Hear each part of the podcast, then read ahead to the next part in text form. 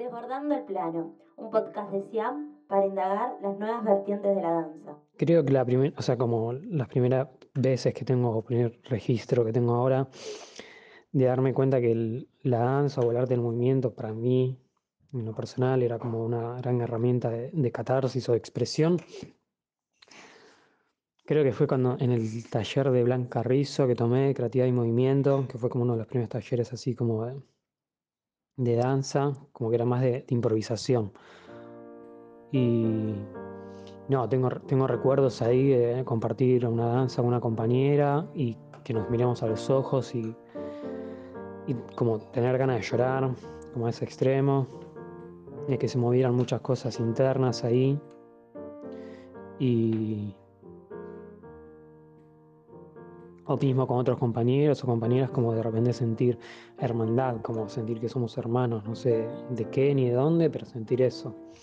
Entonces como ahí me di cuenta de que, claro, lo corporal mueve mucho, lo, o sea, lo de afuera mueve mucho lo de adentro, ¿no? O viceversa también. Este, como que lo corporal mueve mucho lo, lo interno. Eh, eso. Would feel to be free. I wish I could break all the chains holding me. I wish I could say all the things that I should say. Say them loud, say clear for the whole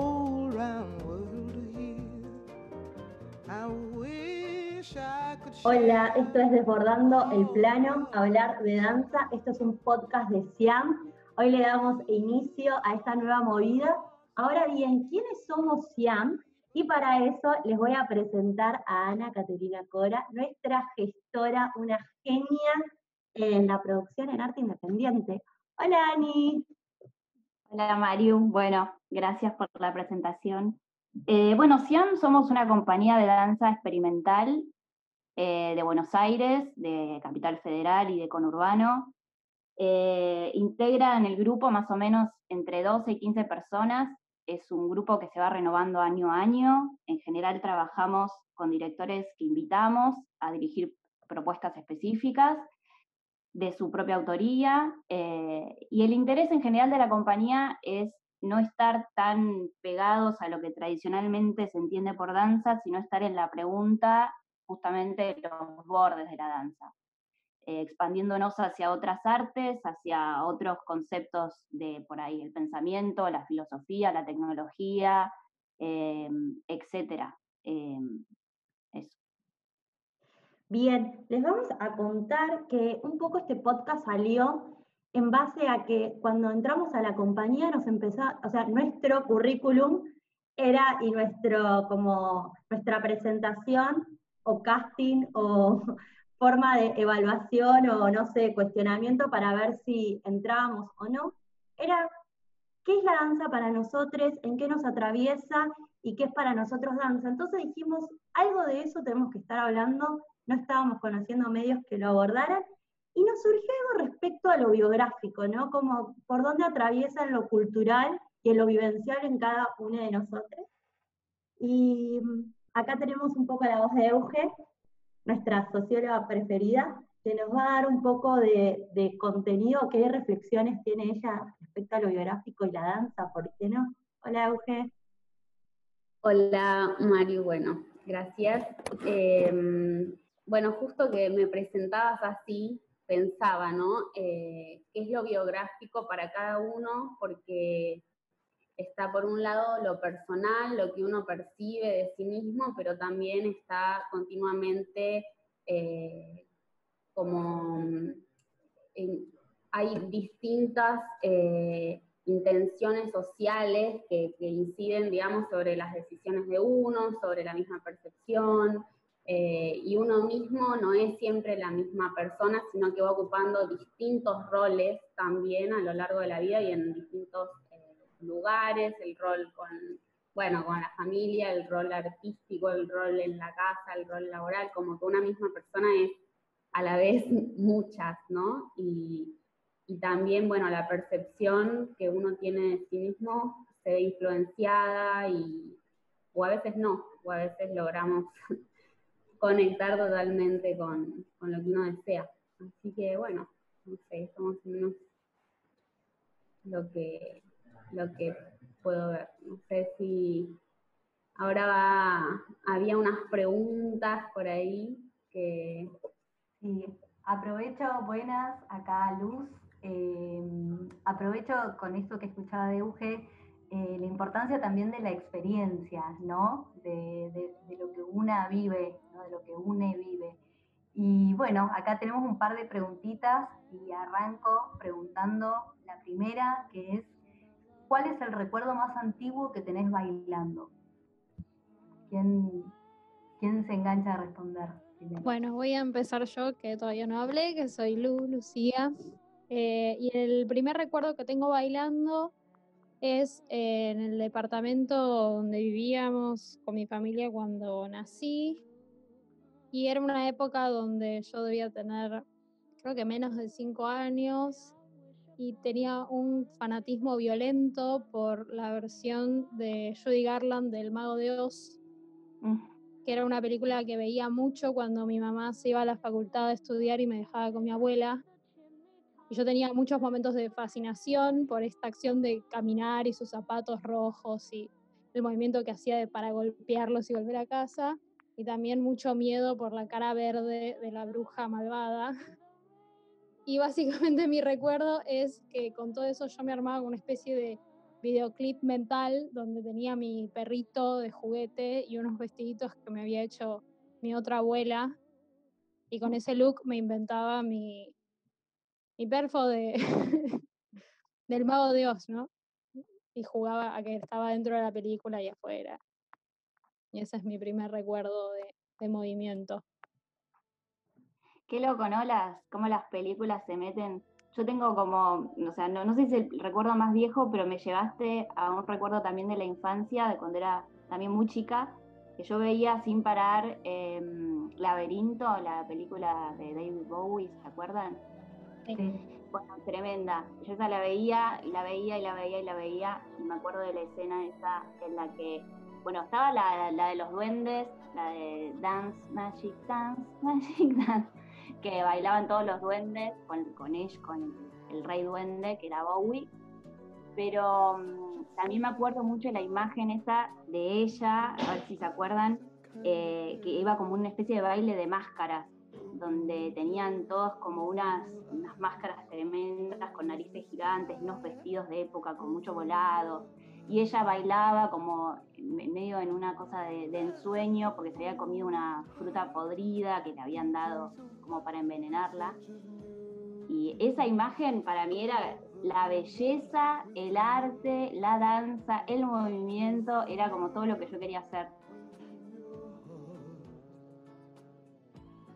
¿Qué, edad tenías ahí, Ani? Muy chica, no sé, yo la, empecé a ver, creo que, no sé, cuatro años, ponele. Eh, a mí personalmente se me vienen recuerdos em, de estar en mi casa y no sé si se van a acordar de Marta Sánchez, chicas, el tema desesperada. ¿Cómo olvidarlo? ¿Cómo olvidarlo? Bueno, este, yo hacía coreo y eh, canto, o sea, todo, todo on tutti y tenía 6, 7 años y tengo el recuerdo de que, no sé, me ponía mi mamá, mi papá a, mirarme y yo, yo cantaba y bailaba ese tema y era lo más, era lo más. Y si no, también en la puerta, en, la vereda, eh, con amiguitas del barrio también, era todo el evento, o sea, era hacer todo un, perfo, bailando, cantando, sí, un show, show, show. Y era chiquita, sí, ahora he tenido 6, 7 años, pero eh, esos son mis primeros recuerdos de, danza y con la música y moverme y mostrarlo, ¿no?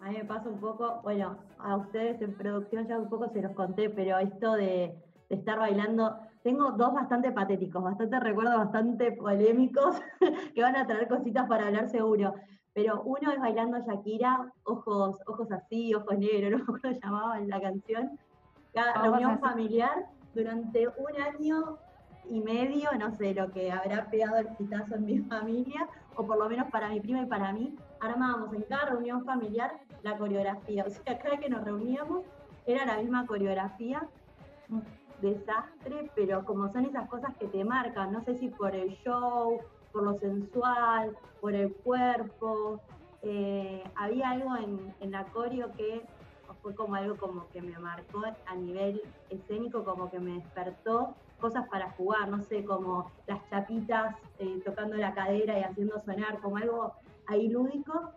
Y el segundo ya era más grande, así que por generación pop el programa. Un programa que había, no sé si era en Canal 13 o qué, que eran... Muero, ¿fuiste? No, olvídate, jamás ah. ese level. Pero en el patio del colegio creyéndome, no sé, era más de las populares que de las divas, pero era ahí como la coreo y me juntaba con mis amigas a aprendernos como fines de semana. Entrábamos a internet porque había una página de internet que te daba como, iban subiendo los fragmentos de coreo para que semana a semana te la vayas aprendiendo a la par de los integrantes. No sé, como que eso lo... Pero no, nunca, nunca me metí. A la danza, danza entré después de la carrera de dramáticas. No me metí a bailar hasta no hacer dramáticas, así que como... Claro, a mí me pasa cuando siempre en las entrevistas a los bailarines, viste, los bailarines todos eran, no, yo bailaba todo el día, no sé qué, y yo me siento re mal porque no tengo, sinceramente, tantos recuerdos de haber sido esa gente apasionada por la danza. De hecho, como que empecé a bailar porque mi mamá me llevó a clases, pero muy como, bueno, tenés que hacer una actividad, elegí, y yo dije, bueno, danza, qué sé yo. como, sí, no era esas, era, de hecho, no era de, mostrarme tanto como en la familia y bailar, era más timidona, me parece. Pero bueno, con las clases ahí fue como el primer contacto más cercano. Bueno, eh, hay más preguntas, eh, chicas. ¿Están listas para la próxima? Queremos más, queremos más. Queremos más. Deleitanos, Luz, deleitanos. Bueno, dice, em, ¿cómo fue tu primera experiencia en una clase de danza? ¿Te sentiste incómoda alguna vez? Rotundamente. Y la primer culpable de esa incomodidad era yo misma. o sea, era el sentirme expuesta en un movimiento, copiar y verme expuesta en, ese, en esa dinámica que había que copiar, como la primera Tuki. Como ahí, sí creo que al principio, no sé ustedes, pero no, no, me parece un, lugar muy cómodo al principio una clase de danza. ¿Qué danza era? ¿Qué nombre tenía? Era danza ya, pero andás a ver si era contempo, moderno, no sé.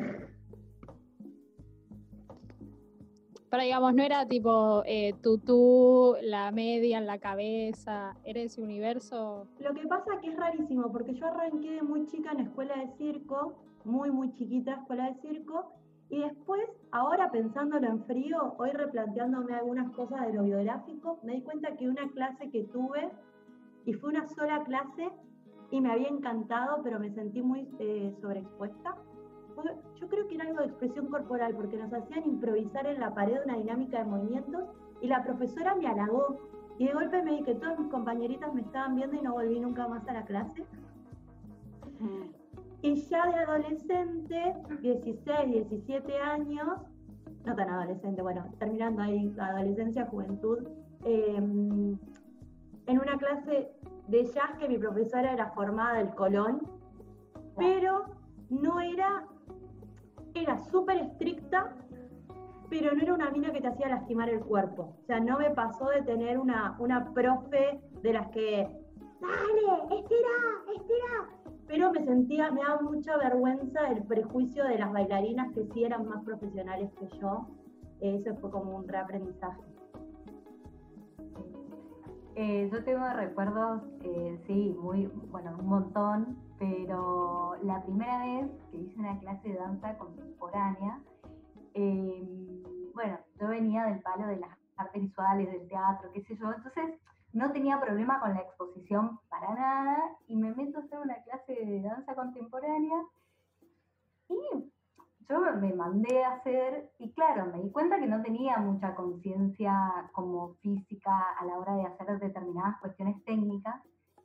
Y en el momento tenía que hacer un rol para atrás, chicas, eh, nada, no podía, viste, cuando vas eh, para atrás y levantas las piernas y las piernas quedan atrás, no sé cómo explicarlo bien, era como un rol para atrás, y la profesora me decía, pero es que estás bloqueada, no sé qué, se generó algo muy fuerte en realidad, porque yo me puse muy nerviosa, no lo podía hacer, creí que era algo que, no iba a poder hacer, no podía, y ese es mi recuerdo, pero ahí yo dije, che, o sea, eh, ahí empecé como a meterme como en, ámbitos más formales de clases, eh, pero no me olvido más de ese rol y de la frase diciéndome, estás bloqueada, no podía ir para atrás, sentía que el cuello que me iba a asfixiar. No, me pasaron cosas muy, muy, muy locas a nivel físico, de no voy a poder, como ya un, un no de antemano. me pasó eso. Y después también, bueno, empecé danza clásica y claro, para el ambiente de la danza, yo era, abro comillas, eh, grande, tenía 22, 23 años y no tenía como toda una trayectoria. Entonces también fue muy loco empezar danza clásica, eh, con todo este tutu blanco, la mallita rosada, eh, los cuerpos extremadamente delgados y qué sé yo, y uno cae con la remera así nomás, dos rodetes, bueno, otro perfil y, nada, fue como, fueron universos, eh, eh, no sé, totalmente locos y, por momentos de no tanto disfrute, sino de, de, comparación quizá, o, ya tener este no de antemano que, me parece que no estuvo bueno, como el, ah, no, bueno, pero vos estás empezando grande. Y yo decía, che, tengo 22, o sea, ¿por qué estoy grande? Y esas, esas cosas... Eh, no sé, me las acuerdo. O sea, al día de hoy te lo digo, che, me quedan, quedan, quedan en mi cuerpo. Claro, re, re, re, re, re. Esas, muy fuerte. Ah. Muy, muy fuerte los mandatos, ¿no? Como me acuerdo mucho de ese, del que ya estás grande, como a los 20 años, ya estás grande, ya se te pasó bien. Tremendo. Y me acuerdo también del mandato eh, de la danza clásica, la madre de todas las danzas. ¿Viste? Danza, eh, tenías que hacer clásico, porque clásico era la madre de todas las danzas. Y si me acuerdo de, estudiar en, la UNA eh, con Tambuti, Historia de la Danza, y que sitúa el, origen de la danza clásica en 1661. O sea, ¿y qué pasó antes? Si la danza clásica es la madre de todas las danzas. Claro. Es como esas frases que se repiten y que tienen un nivel de violencia tremendo, porque a más de uno debe haber dejado fuera de, tomar clases, ni siquiera te digo de dedicarse profesionalmente a, la danza o a bailar o a dar clases, o sea, de tomar clases, ya el hecho de ser alumna de algo ya por ahí no, no das, porque ya estás grande o estás gorda o ni hablar, ¿no? Todas las, las cosas que, los discursos sobre el cuerpo. Sí, yo pasé, o sea, mi, mi vieja me sé que averiguó, no sé, qué tenía que hacer. También estaba la ilusión, viste, de los padres. Ella me mandó ahí a los seis años a clásico porque era la ilusión, viste, ¿no? Y después a tap, a danza tap porque le gustaban las películas de Fred Astaire. Entonces yo ni idea, dijo, bueno, vamos con tap y con clásico y no me sentía cómoda, ya eran las escuelitas típicas de barrio, porque después si te mandaban a clásico estaba todo ese tema, ¿no? La escuelita de barrio con todas las, chicas, encima viste un caballito, yo no, no encajaba claramente.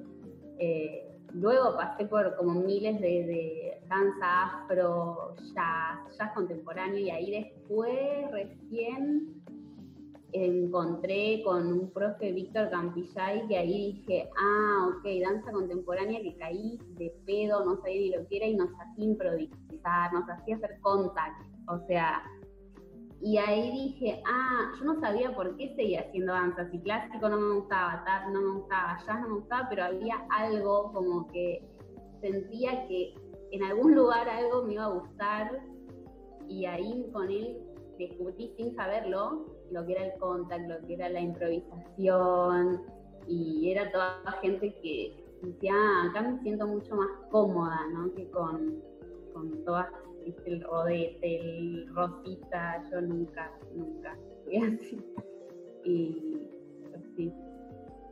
Yo tuve como dos primeras experiencias, pienso, como una más eh, cuando iba a la escuela de música y expresión corporal, también cinco o seis años, donde era esto, como más jugar, y siento que esa sensación del movimiento y de la danza me acompañó como que empezó ahí y como que era medio, bueno, cuando estoy aburrida o tengo tiempo, no sé qué, me pongo a bailar lo que quiero, pongo un tema. Y era algo que también compartía con mi mamá o con mi familia.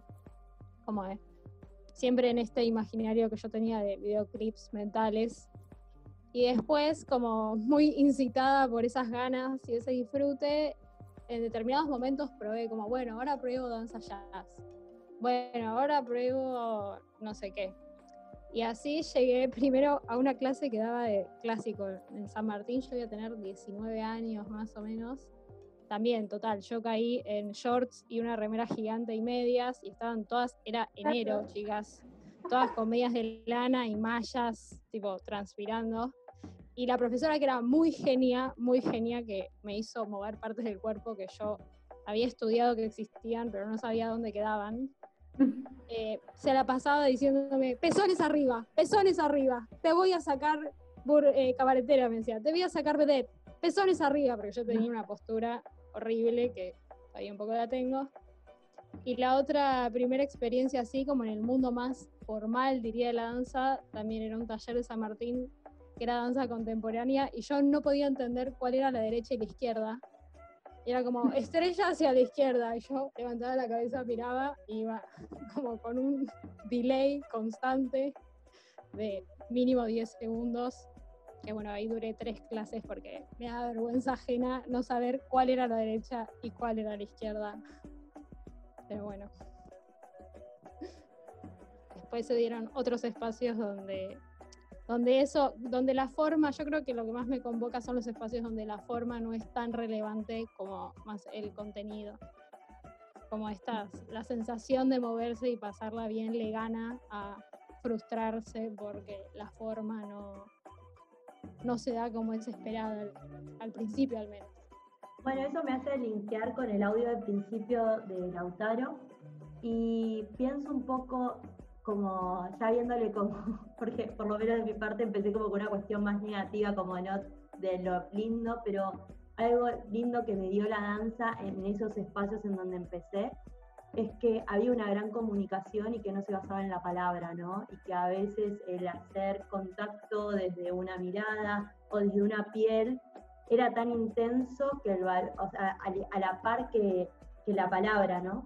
Y eso es algo que creo que le debo a la danza un poco, como entendernos en un contexto, en, una fusión de fuerza, en diagonales, en proyección, como toda esa parte de la danza que, se cuestiona, analizar en movimiento, intereses y dinámicas, y que van más allá de las formas o de los modos establecidos. Eso me parece que es como eh, no sé, como muy rico a la hora de preguntarme, no sé, respecto a la danza y por qué pienso que elegí esos espacios, porque además los consumí y los consumía de forma informal, también yendo a bailar con mis amigas, digo, como en, distintos planos, no solamente en una academia.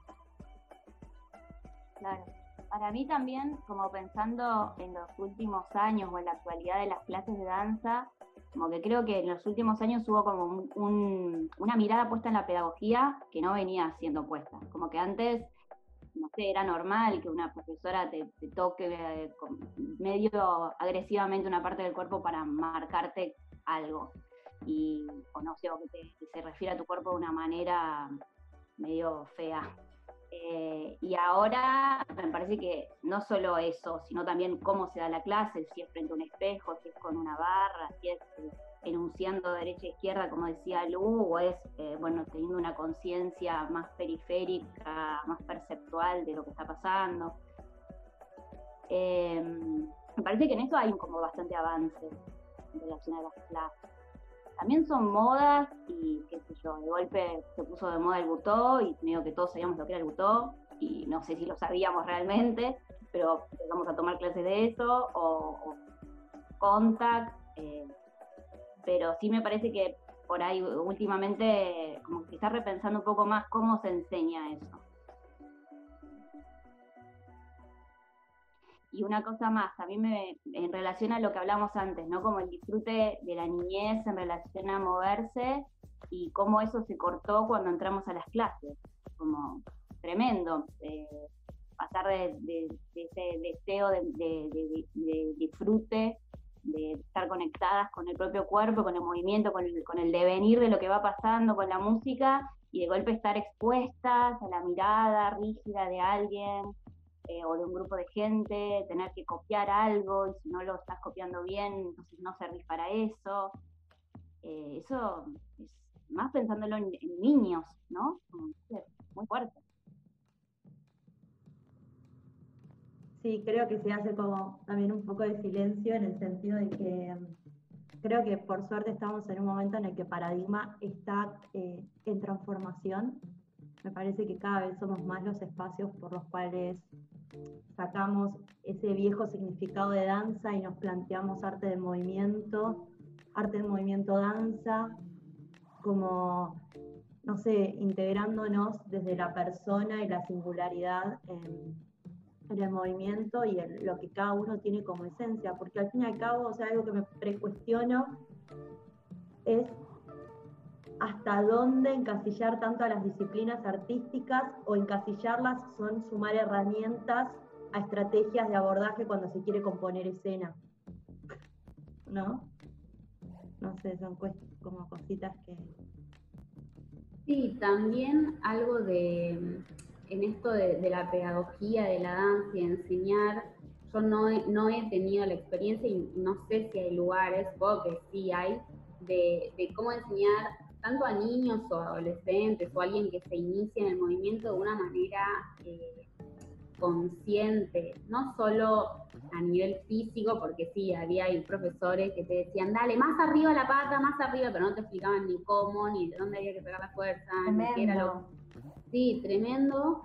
Y también me acuerdo que, por ejemplo, en, en clásico o en jazz y eso era siempre, siempre sonreír, siempre la sonrisa, siempre la sonrisa. Entonces te clavaban la sonrisa y levantar la pata y era un sufrimiento en realidad. O sea, no, no lo estabas sintiendo como otras maneras de... Igual hay, hay espacios cada vez más de más desde la expresión, desde la conciencia, por suerte, pero sí, no sé si es ya lo más establecido, ¿no? Pero hay como un cambio. Sí, algo a mí me chocaba mucho en relación a eso que decía de la sonrisa, como la sonrisa parecía que no formaba parte del cuerpo, ¿no? Como cortar, acá la, carita es una cosa y el resto del cuerpo otra. Eh, sí. La Después, o sea, también cómo, cómo todo esto ¿no? del disfrute y el proceso personal que cada una hizo para reencontrar el disfrute en, las clases o en la formación, cómo después eso llega a tomar una decisión de decir, bueno, quiero dedicarme profesionalmente a esto, eh, voy a trabajar de esto, qué significa trabajar de bailar, qué es ser bailarín, bailarina, ser profe, eh, ¿Y cuál es como la respuesta social frente a eso? No sé ustedes qué les pasó en, ese sentido, cómo reaccionaron sus amigos, su familia, eh, cuando dijeron, bueno, yo me dedico a esto, no es un hobby. es muy loca esa, pues, ese cuestionamiento porque a mí me pasó que mi familia siempre me apoyó, o sea, tuve la bendición, creo, de que tuve una familia que me la, me la bancó un montón, pero mis amistades fueron más polémicas. Por ahí muchos no me lo decían de forma directa, pero muchos me decían, no sé, estaba en el segundo año de teatro, ¿y cuándo vas a dar clases de teatro? Yo pensaba, yo no estoy haciendo el profesorado, estoy haciendo una licenciatura porque me interesa ser actriz, no me interesa dar clases. Pero en el inconsciente ya está, pero si no sos docente, ¿de qué vas a vivir? ¿O de qué vas a comer? Eh, creo que igual un poco de eso se dio, porque encontré, pero encontré lo terapéutico, como que siento que la profesión monetaria, si se quiere, disparó para lo, terapéutico y por ahí dar clases o no, son proyectos de investigación claros que quiero dar, pero que van por otro lado, no van por el lado de... Pero eso todavía le cuesta a la gente. Ay, si no das clases, ¿qué haces? ¿Y qué hago? No sé, estoy en una compañía, me puedes venir a ver. Eh, estoy en otros proyectos artísticos, digo, no sé, seguime en redes, no sé, ¿viste? Pero hay algo de eso de que si no estás en algo institucional, que te lo esté avalando, ¿qué estás haciendo un poco de tu vida? O por lo menos en mi entorno me sigue resonando eh, ese aspecto. Sí, es muy loco como la, la, situación de cada uno, porque a mí me pasó al revés un poco, como mi familia, digamos, sí, son son buena gente, digamos, pero cuando decidí, eh, como después de, terminar la otra carrera, que era la, como, digamos, la, aceptada, viste, en la UBA, no sé qué, dije, bueno, ahora voy a entrar a, una universidad de danza y fue realmente muy complejo. Eh, y eso que ya obviamente era mayor de edad, pero había algo de, no, y ahora ya o sea, mi, viejo sobre todo, que es mucho más como, encima no es nada de construido, era como hacer danza, primero me preguntaba, pero ¿qué no entiendo? ¿Qué quieres bailar en Tinelli? Y yo digo, no, no, pa, no, no estás entendiendo nada, o sea, no va por ahí. Eh, y bueno, y el tema sí, de lo, de lo económico, como bueno, ¿y ahora qué vas a hacer? ¿Ya está? ¿Dejas todo? No, todo no, voy a hacer otras cosas. Bueno, como una lucha que además te hace preguntarte, ¿no? Todo el tiempo. Ahora bueno, ya pasó mucho tiempo, pero en ese momento me preguntaba, ay, ¿está bien o no? Y igual lo hacía porque hay algo que... Pero principalmente mis padres fue para mí muy, muy difícil explicarles lo que sentía, lo que quería hacer. No, no, fui muy ayudada Y también hay algo como real, ¿no? De eso, porque por un lado está como, bueno, eh, por ahí el mundo, la gente que no frecuenta ambientes artísticos queda como, no sé, muy alejada de lo que puede llegar a ser esto, el arte o la danza o los mundillos donde hacemos nuestras cosas. Eh, por ahí quedan ahí como diciendo, ¿qué, estás haciendo? Pareciera que no haces nada, como decía Mario. Pero también hay una parte que es real, que es lo económico, ¿no? Y cómo eh, en este sistema capitalista, cómo entra, ¿qué lugar tiene la danza? no sé, o sea, no, hay algo real, o sea, como una preocupación de los padres de qué vas a vivir, porque realmente, porque es real. sí, sí. Sí, yo también me preocupo eh, de qué voy a vivir. Eh, en mi caso, creo que fue un poco extraño, o sea, como que medio que empecé a bailar después de tener muchos fallidos con esto, con las clases que no me gustaban, con que no sabía cuál era la derecha y la izquierda, y una cosa como que no me podía terminar de conectar con, lo que diría el baile libre, que ni idea qué es, em, caí en, en el swing, conocí el swing, el baile en pareja, y me fanaticé y empecé a bailar, empecé a bailar, y ahí como un, el profesor que tenía en ese momento me empezó a dar como espacios, como, bueno, ¿no querés la entrada en calor de esta clase? Bueno, ¿no querés venir conmigo a bailar a tal evento que tal bailarina no puede? Y como que me fue introduciendo de alguna manera como en un mundo más laboral, en el cual yo pensaba que nada, sí, es mi hobby, es mi cosa, no sé qué, y después como que eso fue tomando relevancia cuando entré más a la universidad y todo y se, fue formando como, che, yo quiero dedicarme a esto y quiero que me paguen por esto, o sea, me encantaría vivir de esto, eh, de esto sea hacer, o sea, como directora, como performer, intérprete, en todas las variables posibles. De hecho, también hago técnica en algunos ciclos, como que fui tomando todas las opciones de trabajo que se iban abriendo eh, un poco para probar y así saber qué es lo que quiero hacer. Y otro poco porque entiendo que en, esa multiplicidad capaz tengo más oportunidades de, vivir de esto. Si bien real nunca dejé mi otro trabajo de maestra de inglés y ahí toda la contradicción que viene con de día ser maestra de inglés y de noche ser bailarina de cabaret, pero eso es para otro podcast. Total, total. Y de esto que, están hablando también, qué importante que es eh, que ha pasado en, distintas eh, artes en este contexto de pandemia, de cuarentena, donde nuestro sector está altamente golpeado, qué importante es eh, organizarnos, ¿no? Como trabajadores, eh, como bailarines, como equipo, eh, a nivel nacional y, poder como eso, posicionarnos como poner en valor económico todo el trabajo que hacemos. Eso me parece re importante y una de las cosas que me pasó en esta cuarentena fue eso, como realmente visibilizar la precariedad con la que nos manejamos y lo difícil que es vivir de manera independiente de la danza. Sumo esto, esto a todo, a todo lo que he estado escuchando. esto da para un nuevo podcast, así que vamos a anotar este tema en nuestro listadito de temas. Y chicas, tengo que estar diciendo que los 40 minutitos se están cerrando eh, nos quedaron cosas para hablar, para dialogar. Les cuento que nosotros somos parte de SIAM, que nos pueden buscar en redes, en Instagram, en SIAM La Sede, en Facebook SIAM.lacede.